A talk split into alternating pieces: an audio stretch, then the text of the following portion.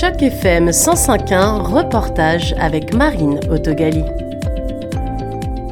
La rentrée sonne aussi l'heure des bilans. Lors de l'Assemblée générale annuelle de l'association Oasis Centre des femmes, les chiffres des cinq dernières années ont été présentés et les plans pour les cinq prochaines ont été annoncés.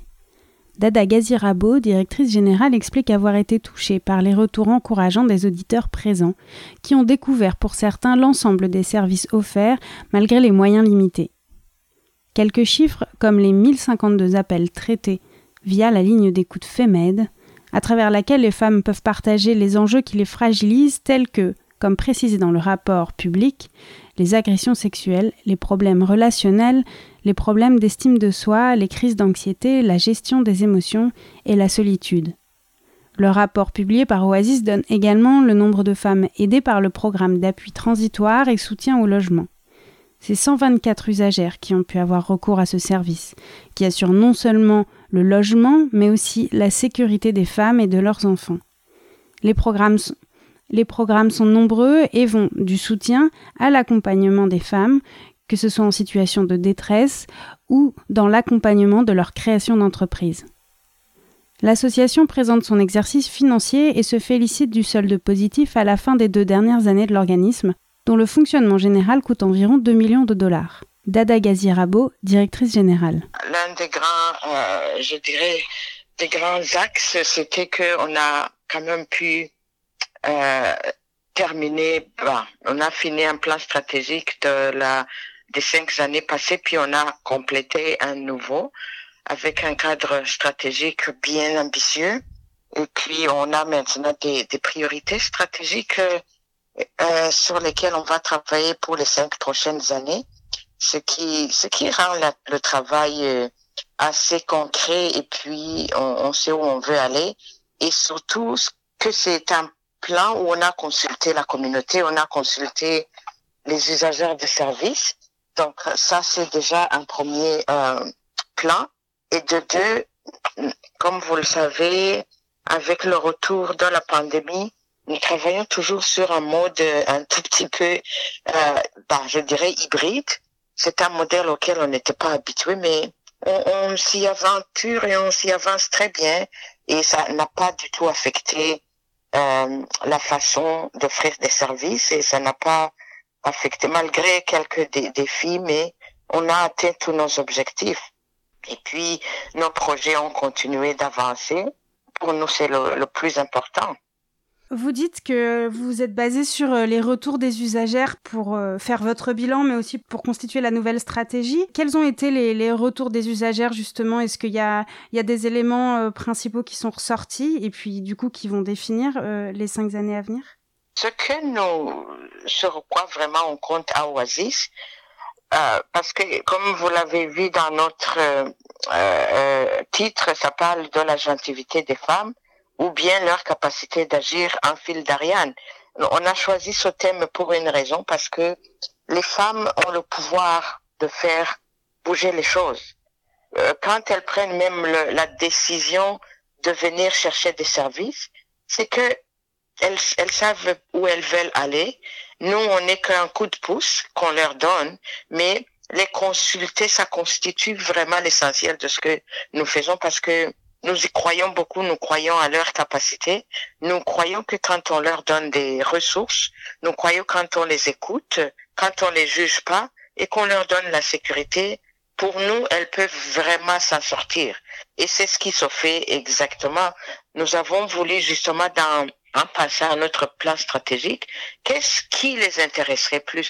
Qu'est-ce qui les concerne plus que ce que nous, nous planifions sans, sans les impliquer Et c'est pour ça que euh, nous, nous, les avons consultés, puis elles nous ont parlé de beaucoup plus euh, les, les, les enjeux vraiment prioritaires, c'était la santé mentale.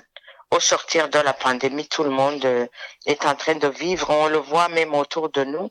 Elles ont identifié, la santé mentale a été identifiée comme priorité numéro un. Et puis la, la sécurité économique des femmes, le renforcement économique des femmes, et puis la relève, de parler aussi des jeunes générations et les alliés. Ça, c'est les trois grands, grands axes de, du plan stratégique et qui est venu de la communauté et des femmes elles-mêmes.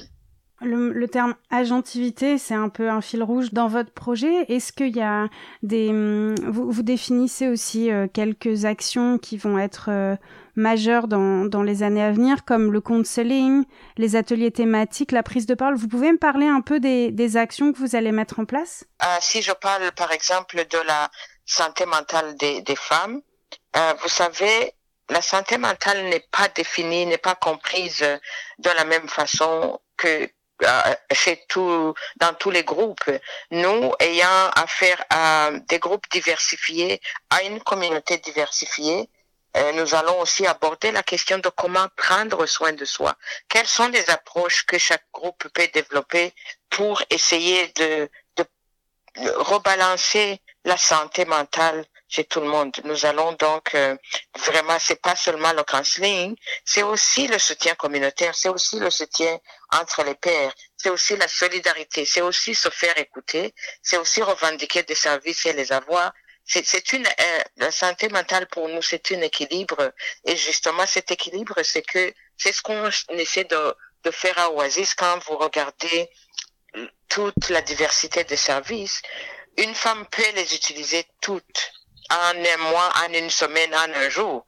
Et c'est ce qu'on a appelé le fil d'Ariane. C'est comme un fil conducteur qui, qui connecte la femme à tous les besoins, à tous les services répondant aux besoins qu'elle a, à tous les enjeux qu'elle nous présente et qui ne, qui ne sont pas nécessairement dans les demandes, mais qu'elle vit et qu'elle réalise au fur et à mesure qu'elle avance.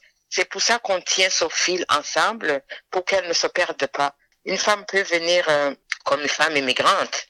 Elle a, elle connaît pas les ressources du coin. Elle a besoin de, d'avoir euh, son statut au Canada, que ce soit le réfugié ou statut d'immigration. Elle a besoin d'un travail.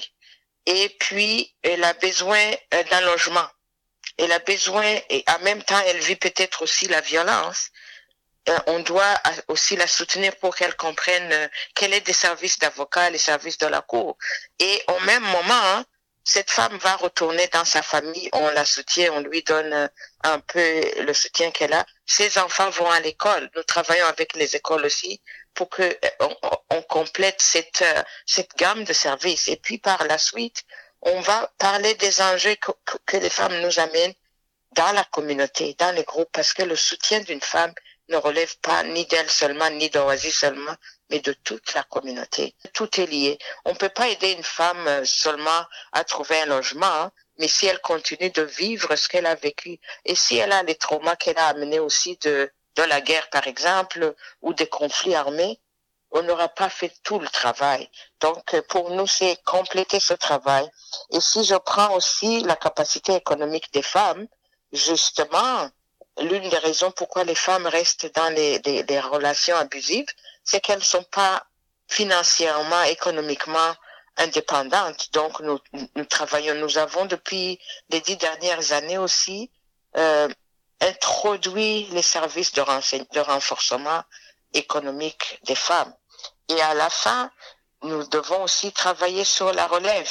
La relève par les jeunes femmes les jeunes filles et, et aussi l'engagement des hommes pour créer cette synergie entre les jeunes et les jeunes générations et les générations qui sont déjà sur place, qui se sont battues. Nous voulons que cette, euh, cette lutte ne, ne, ne, se casse pas à cause euh, de l'enjeu de l'âge. L'enjeu de l'âge sera souligné à Toronto le jeudi 11 octobre par l'association Oasis Centre des femmes à l'occasion de la Journée internationale des filles. C'était un reportage de Marine dans le cadre d'initiative journalisme local pour chaque FM 105.1.